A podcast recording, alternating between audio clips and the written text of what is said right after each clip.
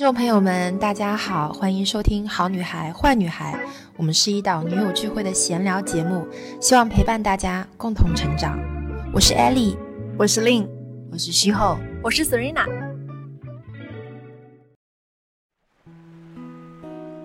有一句话叫做“对上不谄媚，对下不孤傲”。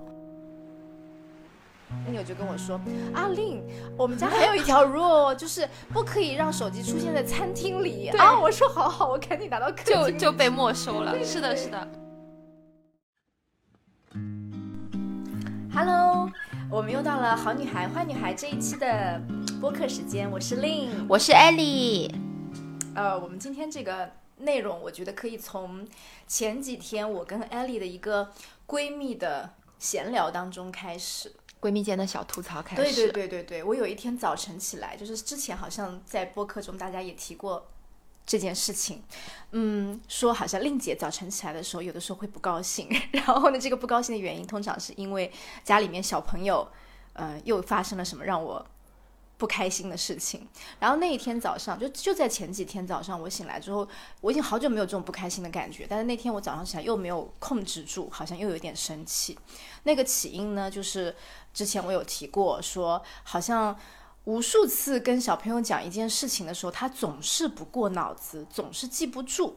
比如说我说你早上起来就是先把自己料理好，穿衣服、换睡衣，就是这么简单，但是他可能就是会。很单薄的，在房间里面先起来之后玩一会儿，然后呢，可能就是坐在地板上，光着脚，拖鞋也不穿，袜子也不穿，然后等到我发现的时候，可能他已经摸一摸，手都凉凉的，脚也凉凉的。那这个时候，其实我背后的那个焦虑是在于说，又要感冒，你又要鼻炎发作，然后鼻炎发作真的是全家就是为他一个人忙得团团转，配中药啊，然后开始去医院挂号啊，等等，就各种各样，就是如此循环往复。为什么？就是好像生活中类似于这么小的事情，跟你讲过一百遍了，你总是记不住，然后我就觉得很生气。然后那天我就是发生了这样的一个状况之后，我立刻就给艾丽发了信息，最后我归咎在一个还蛮大的。课题上，我其实在生自己的气，我觉得是自己太无能了。就这个无能，就是在于说我怎么小朋友都教不好，我怎么小朋友都教不好，而且我还挖得更深。我说是不是因为我并不是他的榜样，我也身上并没有让他觉得有什么可学可闪光的地方，嗯，他才不愿意听我讲话。嗯，一想到这点，啊，我 心很沮丧，对，心都碎了。就想到这点，就觉得特别失落。但是当天艾丽醒来之后，也给我回了好多好多的话。你当时怎么跟我讲来着？我我现在也不是记得很全啊，但是因为嗯，令令姐的儿子叫乐乐嘛，嗯，其实我们都认识乐乐的，然后我们都觉得乐乐天性浪漫，尤其是我跟西吼吧，因为我们两个也是那种自由散漫的灵魂，所以我们好像比较能够和乐乐共情。我就记得我跟他讲的最后一个点，我也挺想跟。我们播客的小伙伴分享的，就是令姐，大家看哈，她就是一个大摩羯，然后她是一个高效能女王啊，她可以在生活中啊时间管理的很好，然后精力能力就是都管理的很好，就是管理不住自己的喷嚏。呃，因为喷嚏跟爱情一样是无法控制的，对吧？对，呃，所所以其实令姐她身上最闪光的，其实就是她的条理性、她的逻辑和她嗯管理万事万物的这个能力嘛。所以她其实也是很引以为傲的，对，就她的秩序感特别强。那她生的小孩就是她的。反面，他的小孩是天性浪漫、非常自由的一个灵魂，爱自由。我觉得成人世界里面的所谓的这些条条框框和规矩，呃，我觉得他没有特别 care。然后，嗯，我在给令姐回复语音的时候，我讲到的两个点，第一个点就是我觉得老天对你很好，就是他给了你乐乐，让你看到。在这个世界上有另外一种活法，可以活得更松散，更与大自然去链接，很随心，很随性，然后也可以不活在这些所谓的条条框框里面。这是我觉得老天给你的一个礼物，让你看到另外一个，呃，另外一种活法。我觉得其实父母都会有这种执着心，要做小孩子的榜样。可是我有时候反过来觉得，我们有什么值得让他们 look up 的？其实没有，就是大人只是在这个地球上活的时间更久，但是这个时间久就说明什么吗？我们灵魂没有更高级，没有更高贵，我们也没有更纯粹。那为什么小孩子要 look up to us？嗯，虽然丁老师也说，就小孩子是父母的这个复印件，所以我们是什么样子，他们也是什么样子的。那如果他们比我们更好呢？那是不是应该我们向他们学习？嗯。可能有一些小伙伴会说，那他没穿衣服，他就应该穿衣服，要不然他会感冒。但是我觉得我们可以把这个事情上升到一个更高的这个维度，就是我们是不是一定要用我们自己的经验主义去框住我们的小孩子？因为其实他们是很纯良的，他们是非常纯粹的，就是对他来讲，可能就是那五分钟、那十分钟，就是他自己慢慢在醒过来，或者他在跟这个空间在交流，或者他自己脑子里面在。有一个很可能，他有一个很美妙的 picture，you don't know that。嗯，对，所以我就我有时候就觉得，尤其是像乐乐这样子这么特例不被条框约束住的人，对我觉得越珍贵。就就我有时候也是这样看西后的，我就很愿意保护他，因为我觉得他就很纯粹，他没有被这个所谓的商业世界，或者说所谓的条条框框，就数据啊，就这些乱七八糟的东西所禁锢住。是。我觉得没有这方面的压力。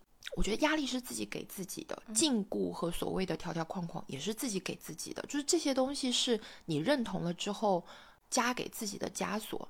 那我觉得不加给乐乐这些东西，让他很自由的这个成长，不视为是一件很棒的事情。然后有一个很小的故事，就是乐乐的老师给令姐发了一张照片。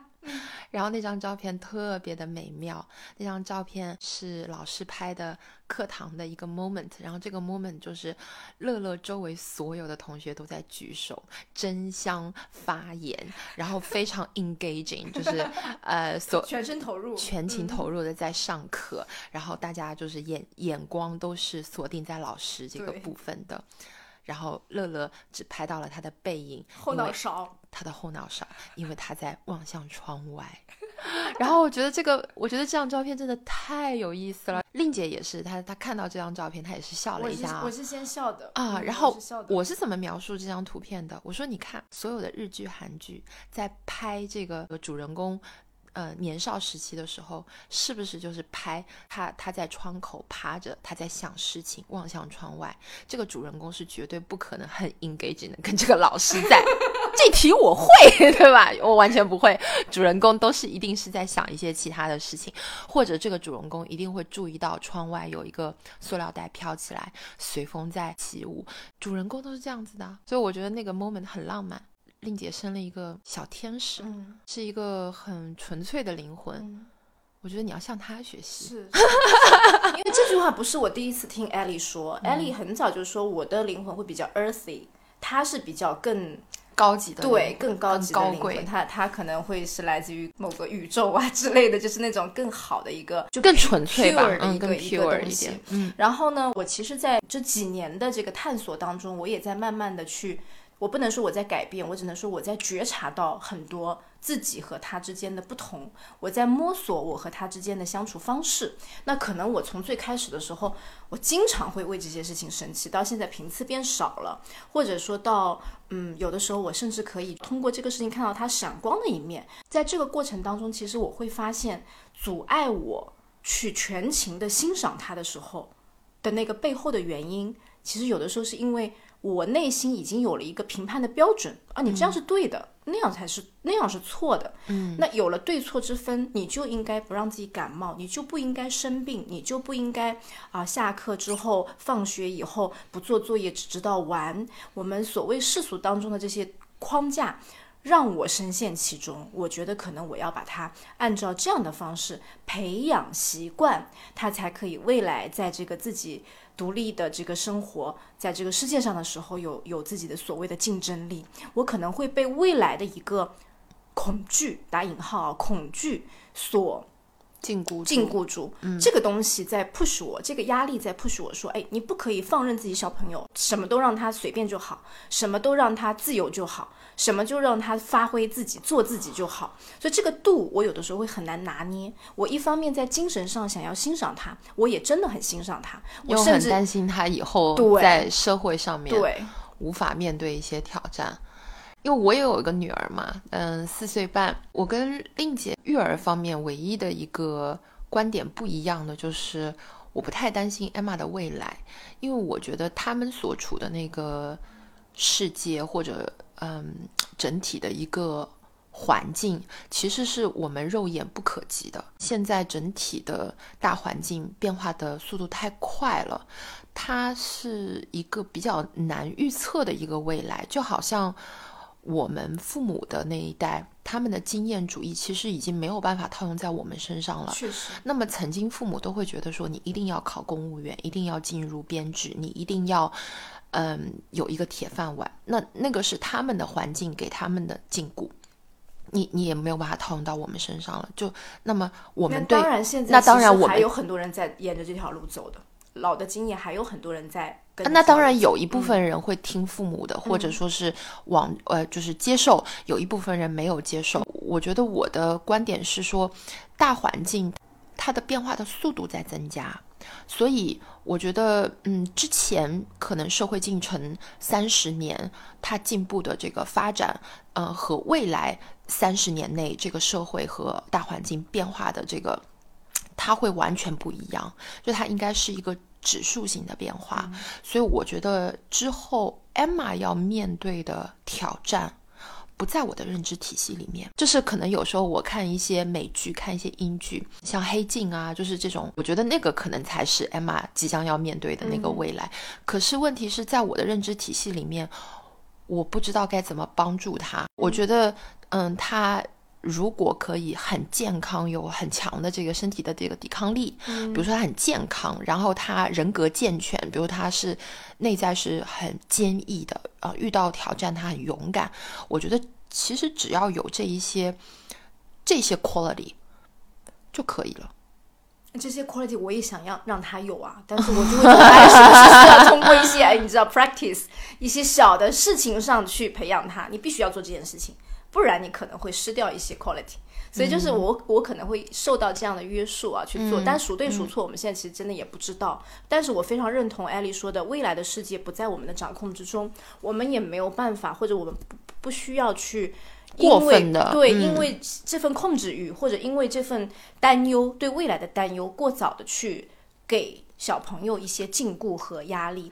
所以这个也是我在自己在调整的部分。那其实，在很大一点上面，我其实也在想，我们作为成年人，可能只是需要做好一个容器的作用。嗯，容器承载着它，包裹着它，往上自由的按照自己的方式去成长。我是那个盆儿。它在里面长长成是一棵松柏，还是长成一棵什么小树小花？这个是他自己未来的那个种子里面已经在的东西。嗯，所以，但是如果我要去嫁接它，我早早的就插满了棍儿、绳子，绕着我这个藤蔓走吧之类的，可能就是在禁锢它和改变它。我根本没时间管艾玛，我觉得我自己还没有成长成一棵参天大树。你在工学堂有一个海报，对海报，我特别喜欢，我特别喜欢那张海报。这是我自己做的一张海报，因为平时不是都是我让同事会去做正儿八经的那个供学堂的海报嘛？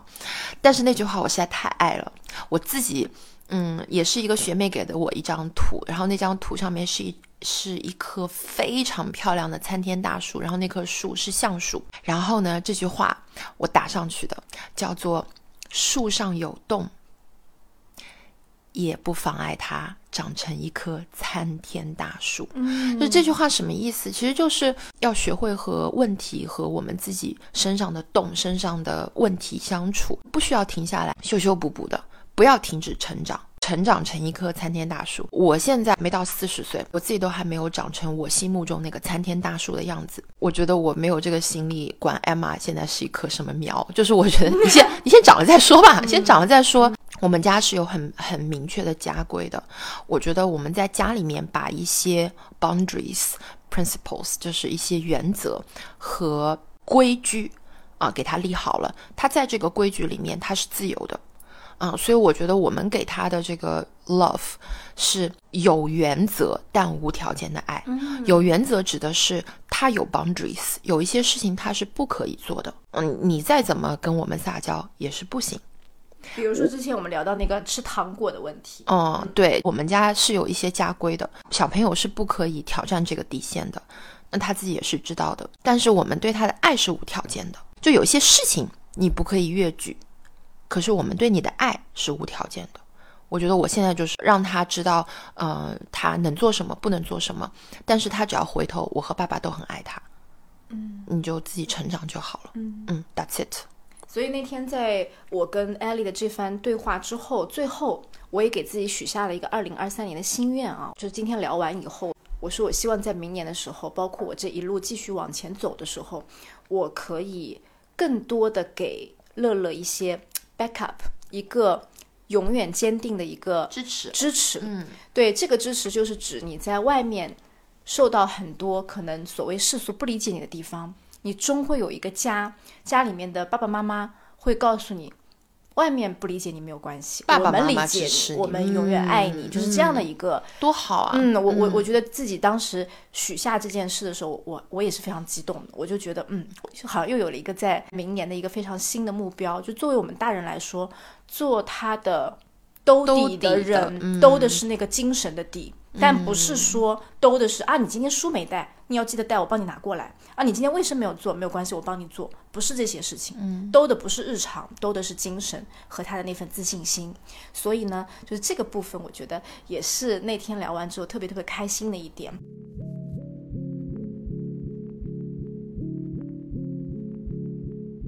其实前阵子在。啊，艾丽推荐我看丁老师的一个大课的时候，嗯，我也看到他好像恰好讲到一些关于啊家风啊、家训啊，因为丁老师是在育人，育的是生命底层的一些智慧的东西，嗯，然后他其中也不乏提到很多关于孩子教育、家庭家风，古人是怎么做的，嗯，一直有一些智慧是延续到现代该怎么应用的等等，我觉得这部分还蛮有意思的，嗯，所以当天你那个课里面，你觉得？有打动你的地方吗？或者你之前在听丁老师讲的时候，你就会觉得特别触动的地方？因为我知道你每个月其实去上课都会回头跟共学堂的小伙伴分享这些课程，对不对？对我，我每次呃私塾课上完回来，就是会给共学堂的小伙伴去做一次闭门的分享。然后因为这一次是行动派琪琪给大家争取到的一个线上直播的机会，因为。丁老师之前从来没有做过任何形式的直播，所以我就赶紧和共学堂的小伙伴我说：“大家今天无论如何放下手上的事情，我们一起学习。”所以那一天相当于是我们的一个集体圆圈日。圆圈日的意思就是大家一起学习嘛。我在群里面是同步发我的笔记的，就是那天艾丽，我记得是全程在社群里面就。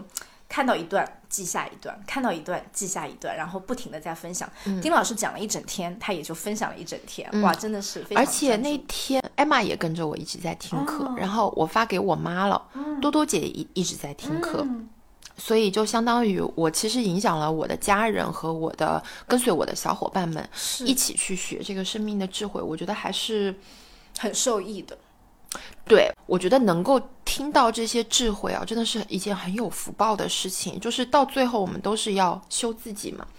然后就是关于丁老师的这个课里面和家训和家规相关的，我觉得可以讲一个点。有一句话叫做“对上不谄媚，对下不孤傲”。啊，他讲的其实是呃苏轼的爷爷苏洵为什么一个家族出了三个唐宋八大家，其实是和他们家的这个家训是非常有关系的。这个苏洵他本人有一个很大的一个特点。就是这句话叫做“对上不谄媚，对下不孤傲”。他无论是对当官的，还是走在路上路边的一个老爷爷，他都能够用平等心来对待。就是这个平等心其实是非常重要的，就是没有分别心，没有分别心。他们家的家规是非常豁达、积极、乐观，而且不论有没有钱，就是更看重的是人的品质和品德。嗯，这个我觉得是从小就要给。不仅仅是小朋友吧，就是你在树立家训和家规的时候带来的一个精气神。从这个家走出来的嗯，都是差不多的。就是如果拿我们家做例子，我们举一个跟我们没有血缘关系的胡阿姨，胡阿姨来我们家四年半嘛，因为我们家小朋友四岁半。现在只要是看到胡阿姨的人都不觉得她是阿姨，因为她真的气质真的确实是非常好，对，而且谈吐也很得体。嗯，然后在我们家吃饭的时候，因为我们家餐桌礼仪，爸爸是比较在意的。然后我跟大家说一个餐桌礼仪啊，我在我在艾艾丽家有一次吃饭，然后呢，我就带着手机进了餐桌，然后我就很随意 我手机放在桌上，结果 Daniel 就跟我说，他说阿令，他说我们家有一条 rule，就是不可以把手机放在桌面上。啊，我说不好意思，然后我就把手机放到了旁边的茶几上，结果我爸爸就跟我说，就 Daniel 就跟我说，阿令，我们家还有一条 rule，就是不可以让手机出现在餐厅里。啊，我。说好好，我赶紧拿到客就就被没收了。是的，是的，嗯，就是我们家觉得一起吃饭是一件很美好的事情，然后我们是不带手机进餐厅的。然后我们吃完饭之后，呃，所有人都会拿着这个。嗯，吃好的这个碗筷自己放到洗洗手台那边，就是自己把自己东西收好，然后跟阿姨说谢谢阿姨，很好吃。因为这个是我们教育艾玛的一种方式，所以我们家就是很幼稚，所有人爸爸妈妈就是呃，大家都是一模一样的。谢谢阿姨，很好吃，就是我们就是用这个话。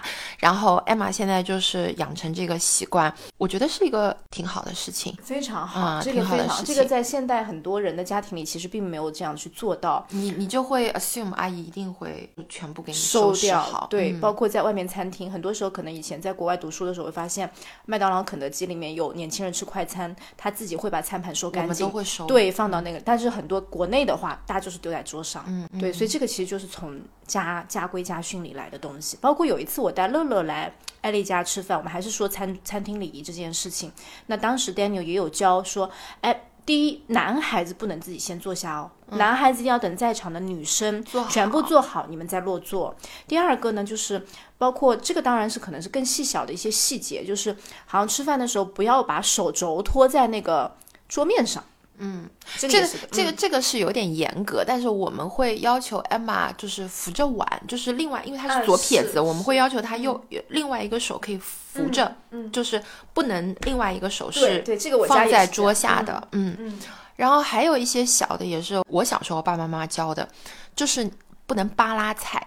嗯，对，不能去那边戳戳戳，你不能。戳戳戳，就是去，尤其是去别人家吃饭，那你这个也是自己在家里面养成的一个好的习惯，就是你你要夹你就夹，可是你不能这样子扒拉菜，对。啊，这个是我小时候，我们也是啊，爸爸妈妈会教你的，然后另外一个也是我爸爸妈妈教我的，就是筷子是不可能不可以戳进，是是是是，就是不可以戳进去的，哎，这是不可以的，所以就是反正就是这种小的东西，我们都会。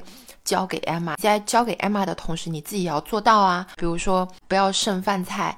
嗯，我们现在教他之后，他也会监督我们。嗯，比如说吃完饭才能吃甜的，才能吃水果，反正就是这些小的东西吧。其实，如果在听我们播客的小伙伴听下来，你也没有那么随意啦，对不对？你是有一些 rules 的。嗯，哦，那当然，那当然，就是我是让他肆意成长，但是是在我们的原则之下。哦，他不可以长成一个没有礼貌、没有公德心、没有社会责任感，就是这些是我们的底线。我我最受不了就是他吼阿姨，嗯，哇，我这个火哇立刻上来，嗯，他只要吼阿姨，我从楼上直接冲下来，然后我也吼他，但是我也觉得我教出来小孩怎么会是这样的？嗯，那那如果说他在这个你所谓的一些原则上面他有违规，你的惩罚方式是什么呢？就比如说吼阿姨了，没礼貌啊，那就是首先第一个，嗯，阿姨出去，我们自己教育，因为阿姨会帮他，想要帮他。如果是爸爸的话，就是会非常严厉的，可能就是关小屋子，不是小黑屋啊，就是自己的房间里面自己反省。如果是我的话，我肯定是就是跟他对峙，哦，就是小学鸡对马。我就听到你吼了，我没有。啊，就是，我跟艾玛就很幼稚，嗯，但是我会非常义正言辞的、明明白白的、清清楚楚的告诉他，这个不可以，你不可以这样做。最爱你的人，我们我们这个家里面除了爸爸妈妈以外，就是阿姨，是。然后阿姨对你多好，然后我就会让他回想，我说，如果你想象一下，阿姨现在收收包裹走了，不在我们家做了，你怎么办？或者我直接就跟他说，你凶阿姨，阿姨伤心，伤心，她就不愿意在我们家继续工作，她大可以在外面给别人打工，没有问题，她不管你了，他管其他小孩去了，你怎么办？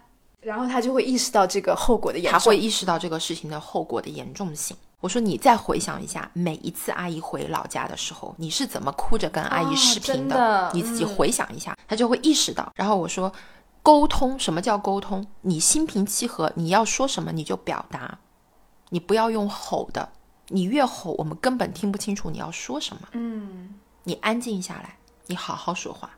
啊，非常有用，这个这个非常有用。我就会要它，但是小孩子其实有偶尔在气头上，他那当然，大人根本听不对听不得，你知道吗？他就是讲什么，他都是用好的，我没有，我不要，我倒是不要，就是讲话嘛，普通话嘛讲不起来，我倒是不要，就是很很好笑的。我有时候跟他在对峙的时候，我也觉得这个场景很好笑，会有点抽离。我就觉得，嗯，这个小孩子脾气好犟哦，就算妈妈这么严厉，他也没有要屈服的意思。是是，我有时候也会抽离开，我觉得哦，他的内核是很刚的一个内核啊，他蛮凶的，他不是那种你吼他。他会服软的一个人，这个是他可能遗传的一个特质，我也不知道。因为我其实，在没有好好修，或者说是没有听到这种生命智慧之前，我也是一个很刚的人。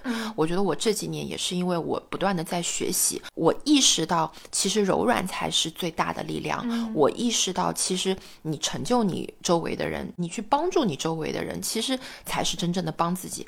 那他才四岁半，他当然不懂啊，所以他呈现出来的是一个最天然。最原始的娘胎里带出来的一个样子，对，所以有时候我看他，我就会想起我以前是什么样子的，真的，我完全就会，我以前就是这样吵架的，我以前对人吼就是这个样子的，就是不管不顾，像一个。没有被驯服过的一头野兽一样，哎，真的就是这样子。所以我看艾玛有时候我很抽离，我想说，哦，原来我以前是这个样子，很好笑。所以他也像一个 little beast 这样的感觉。他完全是啊，他完全是。对，所以，所以我我我觉得就是再说一句哈，我们的播客应该年轻的女孩子比较比较多哈。我觉得其实。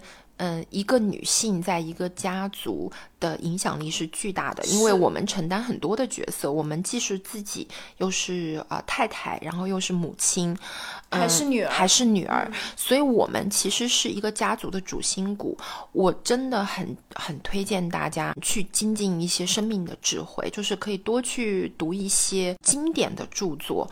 对这个世界运行的法则啊，然后包括生命的本质啊，我们到底应该追求的志向到底是什么？就是一些很底层的东西，能够去提升自己的认知。因为一旦一个家族的女性提升了认知，长了智慧，一定是富三代。对对，这个非常认同。嗯啊，所以我觉得，因为你可以负责你的丈夫，你负责你的儿子或女儿下一代，你也可以负责你自己的父母。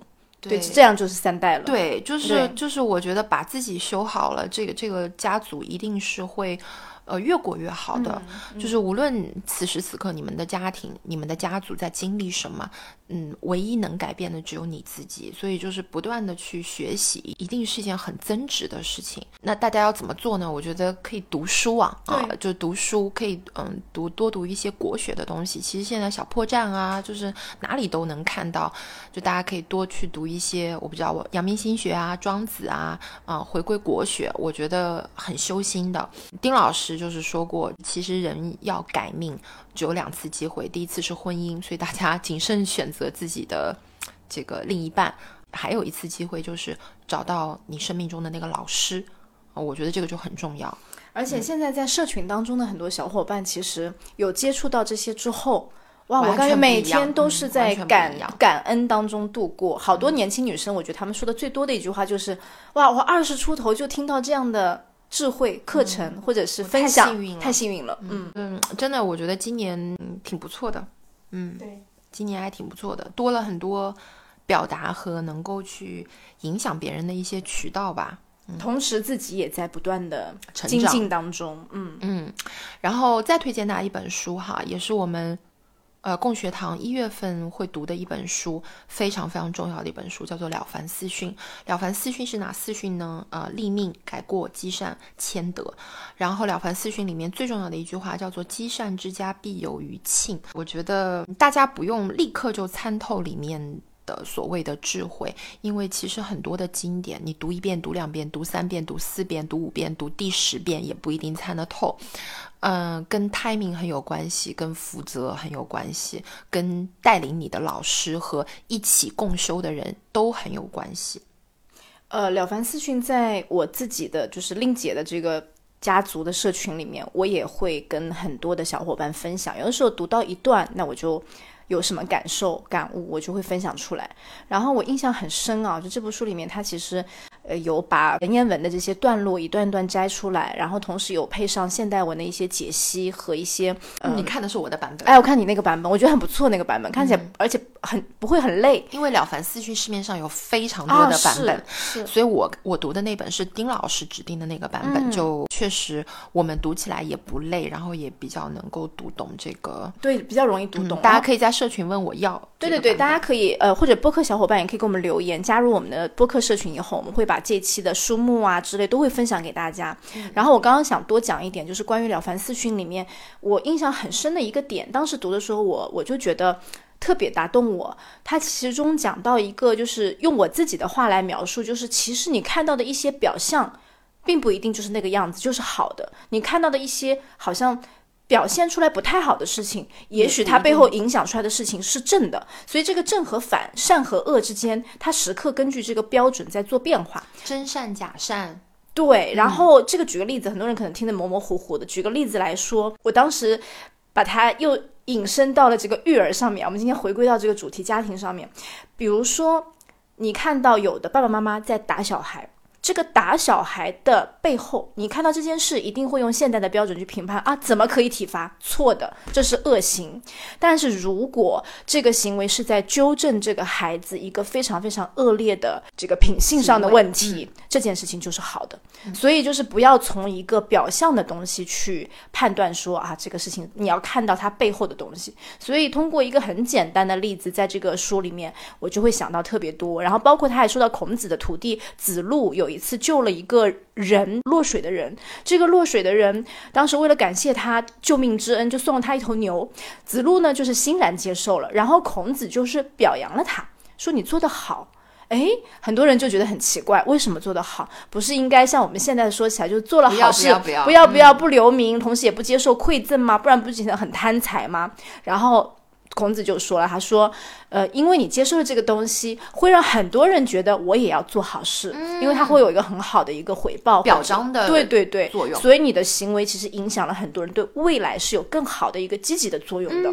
对，所以就是这个书当中有好多这样的小小的、短短的段落，嗯，我觉得特别受益。了凡四训哦，大家如果不想看、不想读书，或者说是还有视频，是不是啊？小破站，我现在就搜给大家。呃，郭教授有一个视频，应该是他当时的，我给大家搜一下啊。然后这个所有的视频资料啊、书单啊等等，大家都可以呃回头听完我们这期播客以后，加入我们的播客社群，我们给大家做分享。就是如果大家在小破站搜“了凡四训”的话，其实它的第一个视频啊，我很推荐大家，有两个多小时的，是郭教授在政法大学的一个教学视频。郭教授叫郭继成啊，就大家也可以在小破站可以搜他其他的视频。嗯，那我们今天这一期就聊到这。这期的内容非常的丰盛，然后如果大家想听更多的话，我们其实在这个年末的时候还会有一场闭门会。然后这个呃，艾丽会把这个公学堂今年其实习得的一些智慧啊，包括我们今年就是他自己在很多其他的这个身心灵方面的一些呃感悟，其实都会在这个闭门会当中跟大家有一个实体的分享。当然，关于这部分的内容，大家如果有兴趣的话，我们也可以在节目结束之后跟大家在社群继续分享哦。那我们今天节目就到这里了啊令姐就是最后还不忘给我打广告谢谢令姐好的那我们就在社群见喽拜拜拜拜 with a dancing at our feet we would sing a song in harmony if only you hadn't left me so i